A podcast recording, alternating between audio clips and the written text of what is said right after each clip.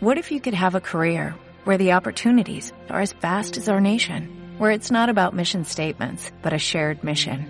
At U.S. Customs and Border Protection, we go beyond to protect more than borders, from ship to shore, air to ground, cities to local communities. CBP agents and officers are keeping people safe. Join U.S. Customs and Border Protection and go beyond for something far greater than yourself. Learn more at cbp.gov/careers.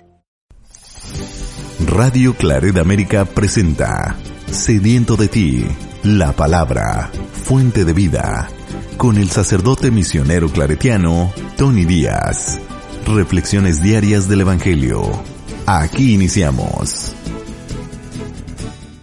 Bienvenidos hermanos a nuestras reflexiones bíblicas de las lecturas del día. Hoy es martes de la séptima semana de Pascua, martes de la séptima semana de Pascua y la primera lectura de hoy viene de Hechos de los Apóstoles, capítulo 20, versículos 17 al 27. En aquellos días, hallándose Pablo en Mileto, mandó llamar a los presbíteros de la comunidad cristiana de Éfeso. Cuando se presentaron les dijo, Bien saben cómo me he comportado entre ustedes desde el primer día en que puse el pie en Asia He servido al Señor con toda humildad, en medio de penas y tribulaciones, que han venido sobre mí por las acechanzas de los judíos. También saben que no he escatimado nada que fuera útil para anunciarles el Evangelio, para enseñarles públicamente y en las casas, y para exhortar con todo empeño a judíos y griegos, a que se arrepientan delante de Dios y crean en nuestro Señor Jesucristo. Ahora me dirijo a Jerusalén, encadenado en el Espíritu, sin saber qué sucederá allá. Solo sé que el Espíritu Santo en cada ciudad me anuncia que me aguardan cárceles y tribulaciones. Pero la vida para mí no vale nada lo que me importa es llegar al fin de mi carrera y cumplir el encargo que recibí del Señor Jesús. Anunciar el Evangelio de la gracia de Dios. Por lo pronto, sé que ninguno de ustedes, a quienes he predicado el, reino de Dios, volverá a verme. Por eso declaro hoy que no soy responsable de la suerte de nadie porque no les he ocultado nada y les he revelado en su totalidad el plan de Dios.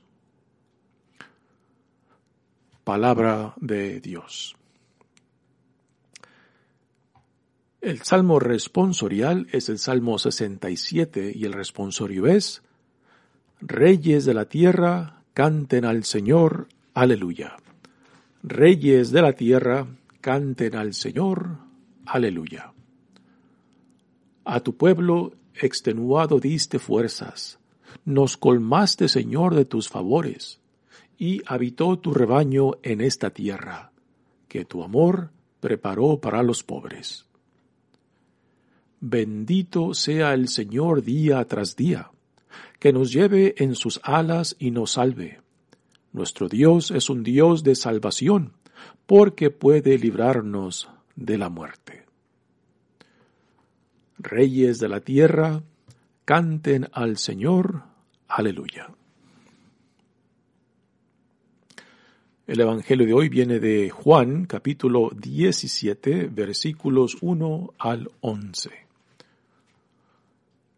En aquel tiempo Jesús levantó los ojos al cielo y dijo, Padre, ha llegado la hora glorifica a tu Hijo, para que tu Hijo también te glorifique. Y por el poder que le diste sobre toda la humanidad, dé la vida eterna a cuantos le has confiado.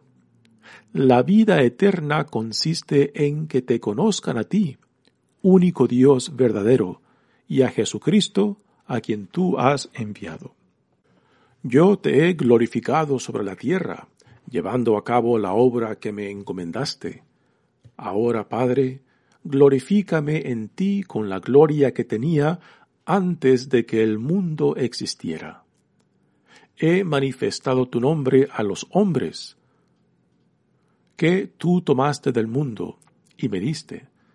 Eran tuyos y tú me los diste. Ellos han cumplido tu palabra y ahora conocen que todo lo que me has dado viene de ti, porque yo les he comunicado las palabras que tú me diste. Ellos las han recibido y ahora reconocen que yo salí de ti y creen que tú me has enviado.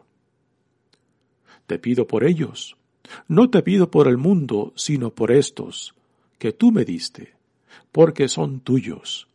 Todo lo mío es tuyo y todo lo tuyo es mío. Yo he sido glorificado en ellos. Ya no estaré más en el mundo, pues voy a ti pero ellos se quedan en el mundo. Palabra del Señor. Muy bien, damos comienzo a la reflexión de las lecturas de hoy. Ayer escuchamos en la primera lectura cuando Pablo llegó a Éfeso y ahí permaneció por lo menos un par de años, siguiendo visitando las sinagogas, y también formando a la comunidad cristiana de Éfeso. Es a esta comunidad de Éfeso a quien Pablo escribió una carta, una de las cartas más importantes que tenemos del Nuevo Testamento. Aunque hoy en día algunos uh, biblistas creen que Pablo no fue el autor de esta carta, pues la teología, los pensamientos uh, de Pablo están uh, muy reflejados en esta carta. Pues bien, aquí en la lectura de hoy tenemos a Pablo que ha regresado después de irse de, de Éfeso, se marchó hacia Macedonia. Macedonia es la región del noreste de Grecia, eh, donde están las comunidades de Filipo y de Tesalónica, a las cuales también Pablo escribió cartas, a la de Tesalónica dos y a los filipenses también una, una carta. Así que de Éfeso Pablo se va hacia Macedonia, después también visita Corinto, que también ahí dedicó mucho tiempo y a la, a, la cual escribió dos cartas de las más ah, importantes que tenemos en, en, el Nuevo Testamento. Y después Pablo se regresa otra vez a, a Asia, y por Asia entendemos lo que hoy es Turquía. Pero ya no regresa a Éfeso, se queda en la costa, en la costa oeste de eh, lo que hoy en día es Turquía, y después baja por la costa hacia Mileto, que es donde empieza la lectura de hoy. Nos hemos saltado gran parte, gran parte de, ah, bueno, casi, no gran parte, más o menos una, un capítulo donde en Éfeso, justo antes de partir Pablo, pues tuvo un problema con los plateros de Éfeso. Y por plateros se entiende a los artesanos que manufacturaban imágenes del gran templo de Artemisa que se encontraba en Éfeso y que Pablo en su predicación pues este hablaba en contra de los ídolos y toda imagen uh, que representaban a los dioses de los griegos, de los paganos. Y un tal Demetrio, que era el líder de los plateros o de los artesanos, pues ah, quiso armar un motín en contra de Pablo y los otros compañeros. En la cosa de que llegaron hasta la corte, pero uh, el gallo, el, el, líder de, local, a últimas no decide escuchar, escuchar el argumento que que tenían en contra de Pablo y sus compañeros. Pues a últimas, este, este, motín, este alboroto, uh, impulsó a Pablo a que se fuera a Macedonia, eh, que es la parte que nos cubrimos de la lectura de ayer a la de hoy. Uh, y de regreso de Macedonia, pues, como ya lo mencioné antes, se queda en la costa de Turquía y llega hasta Mileto. Mileto está al sur de Éfeso y, desde Mileto manda llamar a los líderes de Éfeso para que se reúnan con él. Quizás el por qué Pablo no regresa a Éfeso quizás tenga que ver con la dificultad, problemas que, que tuvo ahí antes de marcharse. La cosa es que manda llamar a los líderes y aquí eh, la función de los líderes es muy importante porque Pablo en cada comunidad que va formando va dejando líderes eh, para que eh, se, uh, se tenga una estructura tanto de liderazgo como de formación.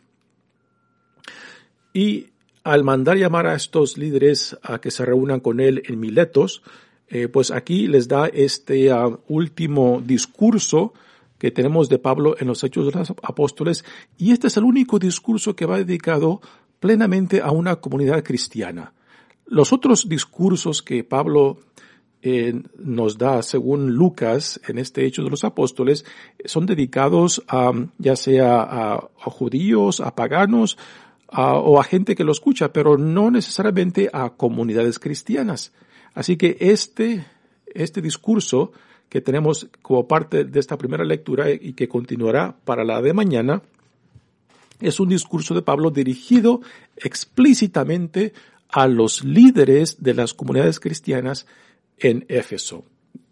Y es un tipo de testamento que Pablo da a ellos acerca de su misión, acerca de lo que él espera y acerca de cómo él se ve, se, ve a sí mismo en el espejo de la gracia de Dios. Este, tipo de, discurso es muy similar a lo que Moisés, por ejemplo, justo antes de que el pueblo entre a la tierra prometida, da al pueblo de Israel, eh, resumiendo eh, su misión, la misión que Moisés recibió de Dios y cómo él la ha cumplido, cómo él ha sido fiel a esta misión. Pues Pablo aquí, igualmente con los líderes de la comunidad de Éfeso, les da como este último, esta última charla, digamos, como su testimonio personal acerca de la misión que él recibió cómo la ha llevado a cabo y cómo él está en paz consigo mismo haciendo este resumen de su vida hasta este punto. ¿eh? Así que es muy interesante de que esta, esta charla, pues uh, Pablo la dedique a este tipo de contenido. Eh, Pablo ya, ya siente, ya percibe de que su vida está en las últimas, de que su llama está por apagarse, ¿no? Y el Espíritu de Dios lo va acercando a Jerusalén. Y en cierta manera, este es un paralelo de la vida de Jesús. Así como Jesús eh, tiene que llegar a Jerusalén para ahí llevar a su, a su último, a su culmino, este, su vida y su misión, pues igualmente Pablo, Pablo sabe que tiene que regresar a Jerusalén y en Jerusalén pues le esperan la, le espera la comunidad judía que se irá tras él, porque en todas las ciudades que ha visitado de Grecia y de Asia, pues son, son las comunidades judías los que les han causado más dificultad y más problemas. Pues él sabe que todo esto quizás ya ha llegado a Jerusalén y al llegar a Jerusalén, pues aunque sus compañeros le dicen que no vaya porque le esperan grandes dificultades, Pablo sabe que tiene que ir. repito, esto en cierta manera es un paralelo a la vida misma de Jesús, que tiene que, que tuvo que ir a Jerusalén. Pues igualmente Pablo ahora se dirige y aquí este es su discurso de despedida que mañana concluirá y mañana leeremos lo emocional de esta escena dice la lectura de hoy. En aquellos días, hallándose Pablo en Mileto, mandó llamar a los presbíteros de la comunidad cristiana de Éfeso. Cuando se presentaron, les dijo, bien saben cómo me he comportado entre ustedes desde el primer día en que puse el pie en Asia. Y esto Pablo también lo refleja en, sus cartas, de cómo él nunca quiso ser ningún peso para las comunidades que él fue creando para que no le echaran nada en cara. Por eso trabajaba para sí mismo y no esperaba, aunque, aunque como apóstol tenía el derecho de que la gente, la comunidad a quien, a quien se dirigía, pues de que le dieran el sustento. Él nunca quiso recibir este sustento económico para que no le echaran nada en cara, para que no dijeran que lo hacía por pura conveniencia, ¿no? Así que Pablo en esto siempre tiene bien claro que lo hace por la misión por el mandato que recibió de Jesús mismo en ese encuentro, eh, llegando a, a Damasco, donde se lleva a cabo el comienzo de su conversión. Se, he servido al Señor con toda humildad en medio de penas y tribulaciones que han venido sobre mí por las acechanzas de los judíos. Aquí claramente este, nos deja, nos deja bien, bien, bien plasmado de que muchos de sus problemas y dificultades y dolores de cabeza fue en torno a la comunidad de judíos. Y aquí nuevamente recordamos de que eh, la iglesia aún se veía como parte de la comunidad judía. No se veían aparte, no se veían como una secta dentro del judaísmo, sino como una eh, es el cumplimiento de las promesas ah, ah, proféticas acerca en torno al Mesías que se llevaron a cabo en Jesucristo, ¿no? Así que Pablo, como buen judío, ve el cristianismo como el cumplimiento de todo lo que el judío de aquel entonces esperaba y añoraba en torno a Dios y su plan de salvación. Dice, también saben que no he escatimado nada que fuera para anunciarles el Evangelio. Así que, así como Jesús también eh, comparte todo lo que el Padre le da, lo comparte con sus compañeros, con sus discípulos, con sus apóstoles, y particularmente en el Evangelio de, Juan tenemos esto, cuando Jesús le dice, ya no les llamo siervos ni esclavos, porque son mis amigos, y porque he compartido todo cuanto he recibido de mi Padre con ustedes. Pues igualmente aquí Pablo, todo lo que él ha recibido, pues es lo que ha compartido en torno a Jesús, en torno al reino de Dios. Dice, para enseñarles públicamente y en las casas, y para exhortar con todo empeño a judíos y griegos que se arrepientan delante de Dios y crean en nuestro Señor Jesucristo. Así que Pablo tiene la conciencia clara de que lo ha dejado todo, de que lo ha entregado todo, de que no se ha reservado nada y que cuanto ha recibido es cuanto ha compartido con la gente a quien Dios lo manda. Dice, ahora, ahora viene la parte de Jerusalén, donde él ya presiente que em, su fin se acerca. Ahora me dirijo a Jerusalén, encadenado en el Espíritu. Nuevamente aquí hay, un paralelo muy, muy cercano entre Jesús y, Pablo, ¿no? De que tiene que regresar a Jerusalén, sin saber qué sucederá allá. Solo sé que el Espíritu Santo en cada ciudad me anuncia que me aguardan cárceles y tribulaciones. Así que Pablo, como buen judío, conoce muy bien la historia de los profetas que fueron perseguidos y quizás él también se pueda ver en esta, en esta imagen del profética ah, de que todos fueron perseguidos y que él, eh, pues ah, proclamando al Mesías también, también será, será perseguido. Pues si esto hicieron con Jesús, el Mesías, ¿qué se espera él? ¿no? ¿Qué se espera de que ah, él se pueda salvar de esto mismo? Si lo que me importa, ahora viene, viene el cómo, el cómo se, se ve a sí mismo en torno a lo que él espera. Y es algo muy interesante. Dice, pero la vida para mí no vale nada. Y esto hay que entenderlo muy bien porque fácil se puede malinterpretar de que aquí Pablo está despreciando su vida física o de que esta, este mundo no vale para nada. No, no, no. Pablo lo ve en relación a Cristo, lo ve en relación a Dios, de las gracias que él ha recibido y de, y los sufrimientos que, que, ha sufrido este, a causa de este sí que le dio a Jesús, a causa de, este, de esta misión que él aceptó y que las gracias, que, las gracias que, Dios le ha dado en Jesucristo, pues eh, superan, superan todo cuanto ha sufrido, las palizas eh, que ha sufrido y que aún lo que le espera, no lo de, no lo deja desanimado, ah, no lo deja desamparado.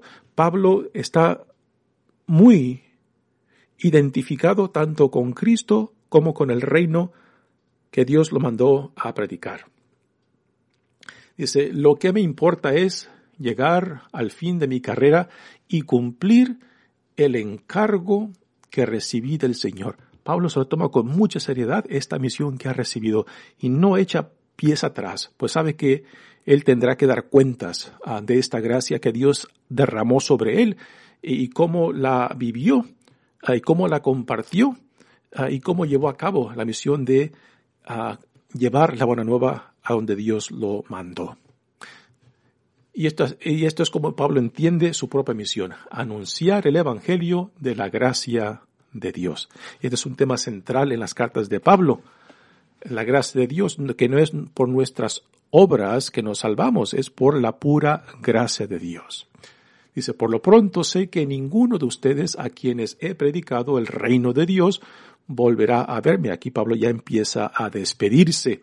Y uno puede imaginar, pues, después del tiempo que compartió en la comunidad de Éfeso, ah, de que estos hermanos, particularmente los líderes, pues empiecen a reaccionar a estas palabras de Pablo eh, que se está despidiendo, ¿no? Y, y, mañana, mañana leeremos cómo reaccionan los líderes de la comunidad de Éfeso a estas palabras de despedida de Pablo.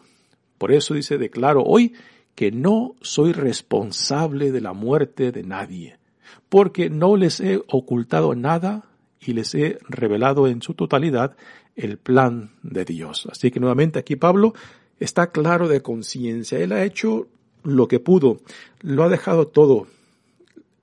Si uno puede imaginar este el Coliseo de Roma, ¿no? Este ahí donde se llevan a cabo las luchas entre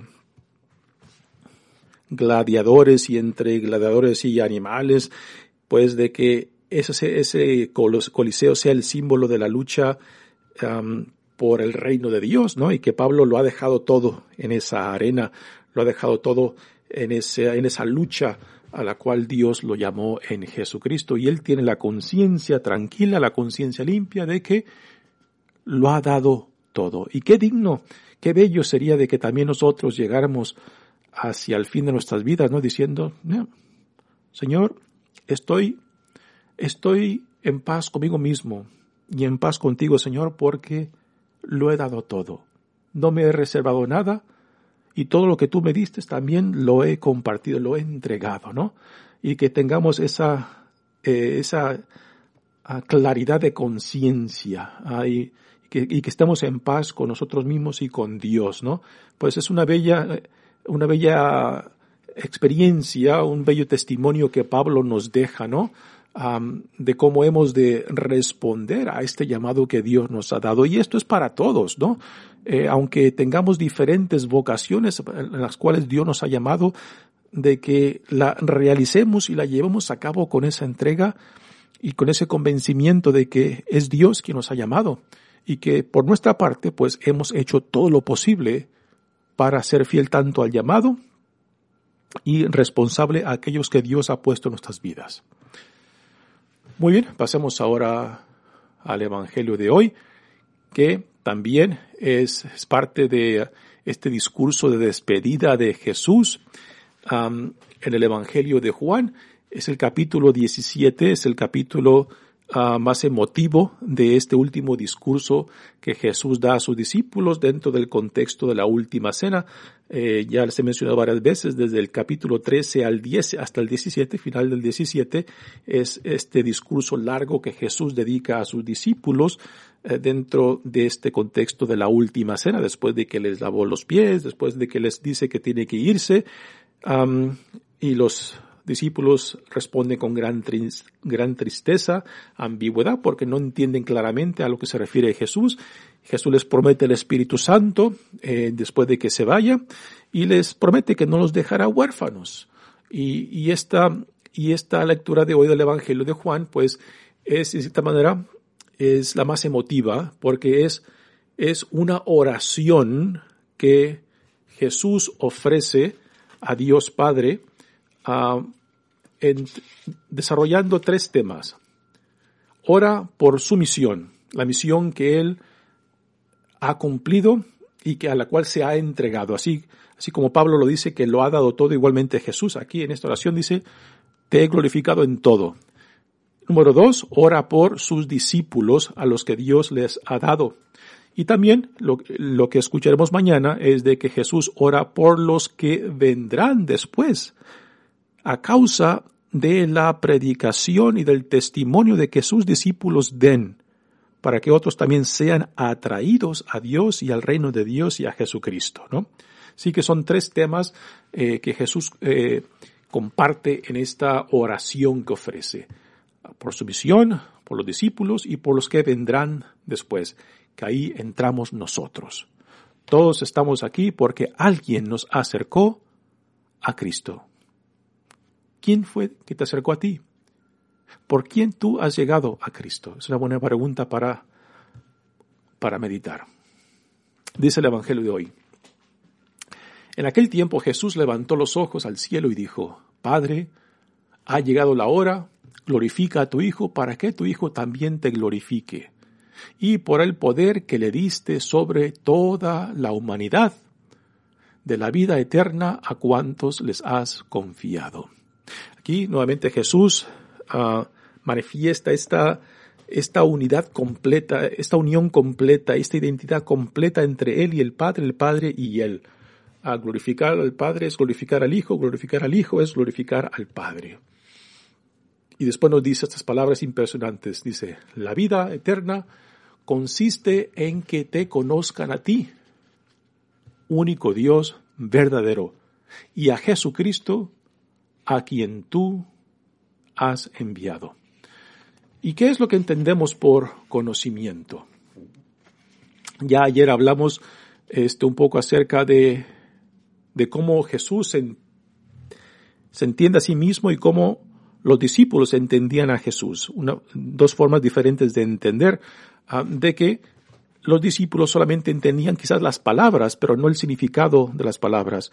Cuando, cuando Jesús habla de entendimiento se refiere a este proceso que de, de una total identificación con Dios Padre, de escuchar y saber la voluntad de Dios Padre, de entender esta voluntad después de asumirla, identificarse, hacerla tuya y después vivirla, manifestarla en tu vida. Son cuatro, cuatro etapas uh, del proceso de entendimiento que a últimas viene siendo un don de Dios porque no es algo que uno a fuerza de voluntad lleva a cabo. A últimas se requiere la gracia de Dios para poder tener este conocimiento, conocimiento de Dios y es a lo que Jesús se refiere aquí en estas palabras. La vida eterna consiste en que te conozcan a ti, único Dios verdadero, y a Jesucristo, a quien tú has enviado. Así que por conocimiento no es simplemente el proceso intelectual que concluye, que, que concluye el, uno cuando dice ya sé acerca de Dios, ya conozco a Dios porque he leído la Biblia, porque he leído tantos libros, porque X, porque soy parte de X grupos. ¿ah? Eh, no es este el conocimiento al cual se refiere Jesús. Por conocimiento se refiere también, esto, esto es parte, el, estar familiarizado con la palabra de Dios, conocerla a fondo, eh, entenderla, asumirla es parte de este conocimiento, pero también aquí entra otro elemento que solamente es algo que Dios nos puede dar y que es y que viene de la experiencia del encuentro con Dios, del encuentro con Cristo. Y es esa experiencia lo, lo que nos lleva a ese, a, ese, a ese punto de decir, ajá, ahora caigo en cuenta, ahora entiendo, no por lo que leí, no por lo que me contaron, no por lo que estudié, sino por lo que Dios me ha revelado por su gracia.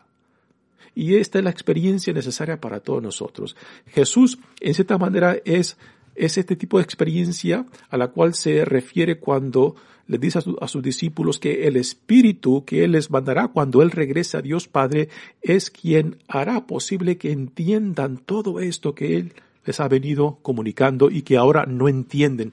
Pero el Espíritu de Dios hará posible ese entendimiento, ese conocer, para que se lleva a cabo esa identificación plena. La misma identificación que Jesús tiene y vive con Dios Padre es la que Él desea para sus discípulos, la que Él desea para con nosotros también. Porque este conocimiento de Dios y de Jesucristo, pues a últimas es una gracia de Dios. Si yo te he glorificado sobre la tierra, llevando a cabo la obra que me encomendaste. Ahora, Padre, glorifícame a en ti como la gloria que tenía antes de que el mundo existiera. Aquí nos habla acerca de la preexistencia de él mismo um, antes de encarnarse, lo cual en el Evangelio de Juan lo tenemos en el capítulo primero, cuando Juan nos habla de la preexistencia del Hijo y que por medio del Hijo todo se llevó a cabo en la creación, ¿no? así tienen la oportunidad, lean otra vez el capítulo primero para que puedan apreciar estas palabras de Jesús cuando dice, glorifícame en ti como la gloria que tenía antes de que el mundo existiera. Aquí lean, les recomiendo que lean ahora mismo el capítulo número uno en Juan para que aprecien estas palabras. Dice, he manifestado tu nombre a los hombres que tú mandaste del mundo y me diste. Así aquí se refiere a sus discípulos, este pequeño grupo, el círculo íntimo que Jesús formó en torno a él, que son de Dios Padre. Dios los escogió, Dios se los mandó a Jesús. Y cuando Jesús dice que Él fue quien los escogió, Él fue quien los llamó, es porque hay una identidad completa entre el Hijo y el Padre, el Padre y el Hijo eran tuyos y tú me los diste. Ellos han cumplido tu palabra y ahora conocen que todo lo que me has dado viene de ti, porque yo les he comunicado las palabras que tú me diste. Ellos las han recibido y ahora reconocen que yo salí de ti y creen que tú me has enviado. Jesús sabe de que sus discípulos han escuchado las palabras y han medio entendido, pero no saben las consecuencias ni el significado profundo. Pero esta oración es acerca de lo que Jesús sabe que va a ocurrir después cuando el Espíritu Santo venga a ellos. Jesús sabe de que los va, ellos lo van a abandonar, de que se van a dispersar, de que van a huir. Pero Jesús también sabe de que su muerte, su arresto, muerte, y no será el fin de, de esta historia de que Él resucitará y de que el Espíritu Santo llevará a cabo lo que Él en los límites del tiempo y el espacio como hombre no fue posible, que el Espíritu Santo llevará a cabo el conocimiento profundo tanto de Dios como de Él, el enviado de Dios. Y se te pido por ellos, no te pido por el mundo, sino por estos, que tú me diste, porque son tuyos. Todo lo mío es tuyo y todo lo tuyo es mío, yo he sido glorificado en ellos, ya no me estaré más en el mundo, puesto, pues voy a ti, pero ellos se quedan en el mundo. Y aquí Jesús eh, nos habla acerca de, que los discípulos se quedarán para continuar su misión. Y es gracias a, al testimonio, a las vidas de estos hombres y mujeres en las cuales la iglesia está fundada, ¿no? Y esto debe de plantearse una pregunta muy seria. Si la iglesia está fundada en el testimonio de estos hombres y mujeres. Bueno, ¿cuál es el testimonio que nosotros, hoy en día, estamos dejando acerca de quiénes somos y la misión que Dios nos ha dado por medio de, nuestro bautismo, de nuestro llamado como, como hijos e hijas de Dios y ciudadanos del reino? Y es una pregunta seria. ¿Cuál es el testimonio que nosotros estamos dando? ¿Cuál es el legado que vamos a dejar para este mundo donde Dios nos ha plantado? Mi nombre es Padre Tone Díaz, misionero claretiano. Que Dios los bendiga. Radio Claret América presentó Sediento de ti, la palabra. Fuente de vida. Sus comentarios son importantes. Contáctenos en radioclaredamerica.gmail.com ¿Necesitas ayuda? En O'Reilly Auto Parts te ayudamos. ¿Necesitas algún consejo? Te aconsejamos. Nuestros profesionales en autopartes están siempre disponibles para ayudarte a encontrar lo que necesites. Excelente servicio al cliente es solo una de las ventajas que ofrece O'Reilly Auto Parts. Los profesionales en autopartes. Oh, oh, oh,